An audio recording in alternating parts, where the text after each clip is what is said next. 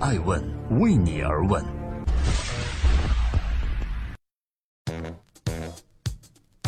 Hello，大家好，二零一七年的九月二十二日，欢迎聆听守候爱问每日人物，我是爱成，记录时代人物，探索创新创富。今天共同关注，尴尬了，优客工厂竟没商标权，毛大庆该怎么做呢？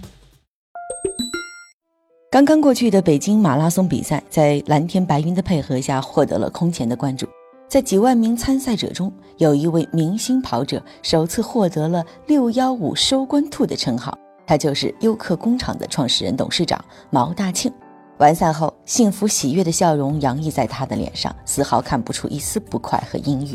但是要知道的是，就在前不久前，号称共享办公室概念的创始者，也是毛大庆经常拜访学习的对标企业——美国众创空间公司 WeWork，把毛大庆的优客工厂给告了。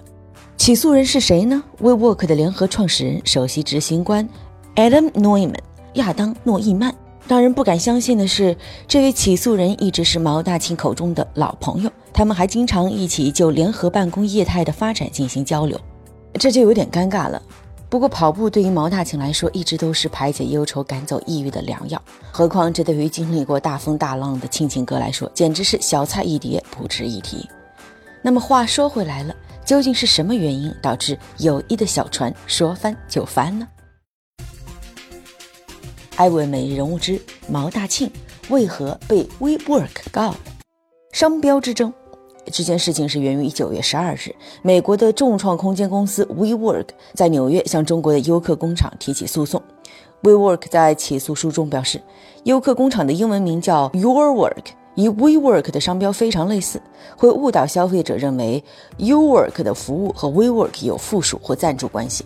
WeWork 还同时表示，优客工厂的标志 logo 还有移动应用图标都抄袭了他们。但是中国的优客工厂则回应说，我们公司高度重视，并立即与相关业务部门就各项商标注册的流程、进度、法律条文等进行了逐一核查。公司经核查后认为，优客工厂 Your Work 的商标并不存在任何对 WeWork 商标的侵权行为和事实。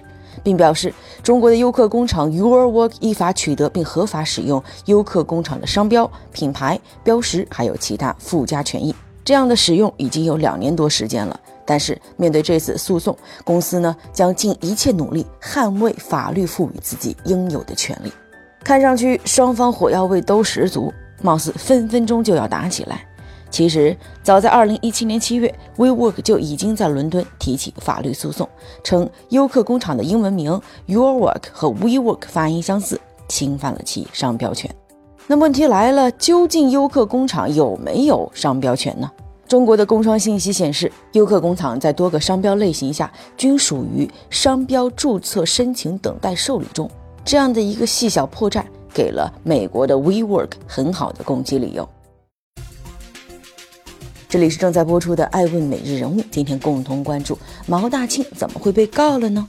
攻击的时间，比起 WeWork 对优客工厂的敌意，其实早在2015年，毛大庆创办优客工厂时就已经野心勃勃地将美国的 WeWork 当作是对标企业和超越目标了。毛大庆曾经说：“我们的野心其实就是要做一个全球最大的分享办公公司，虽然我们离 WeWork 还有十几倍的差距，但我们愿意一点点赶上它。”二零一七年九月四日，优客工厂在美国的首个共享办公室空间位于洛杉矶的场地正式开放，这也是被外界解读为毛大庆与共享办公巨头 WeWork 的第一次正面交火。当然，美国 WeWork 的野心也绝不会比毛大庆小。毛大庆曾经分析说，中国的共享办公的市场空间将达到两千多亿，预计到二零二零年，中国经济排名前二十位的城市商业和写字楼面积将达三亿平方米，若其中百分之三十转化为共享空间，就有近一亿平方米了。面对这种诱人的市场前景，不可能不吸引共享办公的元老 WeWork 也加速扩张中国市场。艾问人物发现，WeWork 已经在二零一六年的七月份在上海开办了第一处共享空间办公室。不仅如此，据统计，总共在上海、北京、香港共设立了八处办公空间。可以说，中国的优客工厂和美国的 WeWork 双方不仅在进攻对方的地盘，同时也在全球市场展开激烈争夺。目前正式完成 Pre-C 轮融资的优客工厂，正通过在伦敦、新加坡、纽约、洛杉矶设点来加快全球扩张。截止到二零一七年八月份，优客工厂在全球三十座城市布局了一百个共享办公空间，总共拥有超过五万名会员，其中国际会员五千名，总管理面积达到了三十万平方米。面对优客工厂在世界范围内疯狂的攻城略地，且已经打到自家门口的形势，这一次 WeWork 选择要向优客工厂开炮了，也是到了该出手时就出手的时间了。这里是正在播出的第六百零五期的《艾问每日人物》，今天共同关注优客工厂被 WeWork 所告，毛大庆创始人该何去何从呢？虽然暂时我们看不到毛大庆如何化解优客工厂的被告风波，但对于他来讲，恐怕这只是小风小浪之一而已。媒体曾经问过毛大庆，如果他之前的老东家万科地产也进入联合办公市场，那优客工厂将如何应对呢？毛大庆当时坦言道说。我认为市场是开放的，谁都可以进入。我们也可以和大的房地产公司合作，这个市场很宽泛很大。比如说，酒店行业就存在六百四十多年，今天全球有两千三百多个品牌同时存在。就在北京的商业中心 CBD，这里就有四百多家酒店。如果张三做了，李四就没有生意了，那怎么会存在这么多酒店呢？市场不是只有你就没有他的，所以每家做好自己的内功和特色，那都会有立足之地。如今看来，这番话似乎也适合送给控告优客工厂的 WeWork，都是服务于人类，市场那么大，相煎何太急呢？比起 WeWork 的控告，毛大庆其实有更值得担心和需要解决的困难。毛大庆曾经说：“我今天开始创业经营企业，才知道什么叫如履薄冰啊！因为每天都在如履薄冰。创业就像站在一个悬崖的边上，前面是美丽的花丛，背后退一步就粉身碎骨。”站在我前面看我的人觉得我很精彩、很厉害、很光鲜，后面无限风光。但如果谁从我背后看，都会吓死的。我们看到优客工厂当下面临的困难和大多数企业一样，融资、找场地、商业模式、客户投诉，这些问题都需要不断的突破。而且现在这个行业很弱小，市场没人验证过联合办公到底未来市场有多大。这个行当现在也才运行了两三年的时间。这个行业未来会变成什么样？还能衍生出什么别的生意吗？现在创业的如履薄冰，毛大庆在万科的时候也已经体验到了。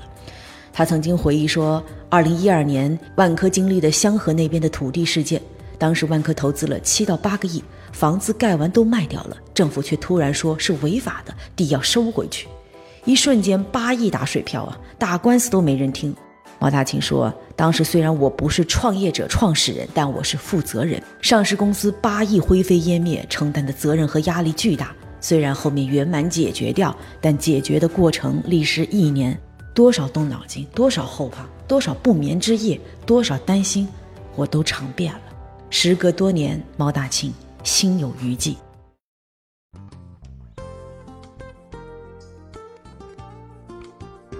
在今天爱问美人物的最后，感谢各位聆听守候，欢迎关注我们的官网和官微。我们想说，毛大庆被自己的对标企业 WeWork 控告，似乎是尴尬的，但如果细想，又该有些骄傲。如果不是他成功的威胁到了竞争对手，怎又会被告呢？何况在商场上被竞品控告，往往可以享受到被炒作的待遇。这样看来，也许优客工厂被告并非是一件坏事哦。艾文人物认为，对于创业企业而言，商标注册依然是必须重视的环节，否则你成功打造的品牌很有可能就会轻易拱手让人，为他人做嫁衣裳。还记得吗？《非诚勿扰》的节目名称后来改成了《原来非诚勿扰》，不信你去检查一下。我是爱成爱问人物的创始人爱问，为你而问，让内容有态度，让数据有伦理，让技术有温度。明天再见。周一到周五的晚上九点半准时相会，周六、周日我们是下午一点半与您不见不散。爱问是我们看商业世界最真实的眼睛，记录时代人物，传播创新精神，探索创富法则。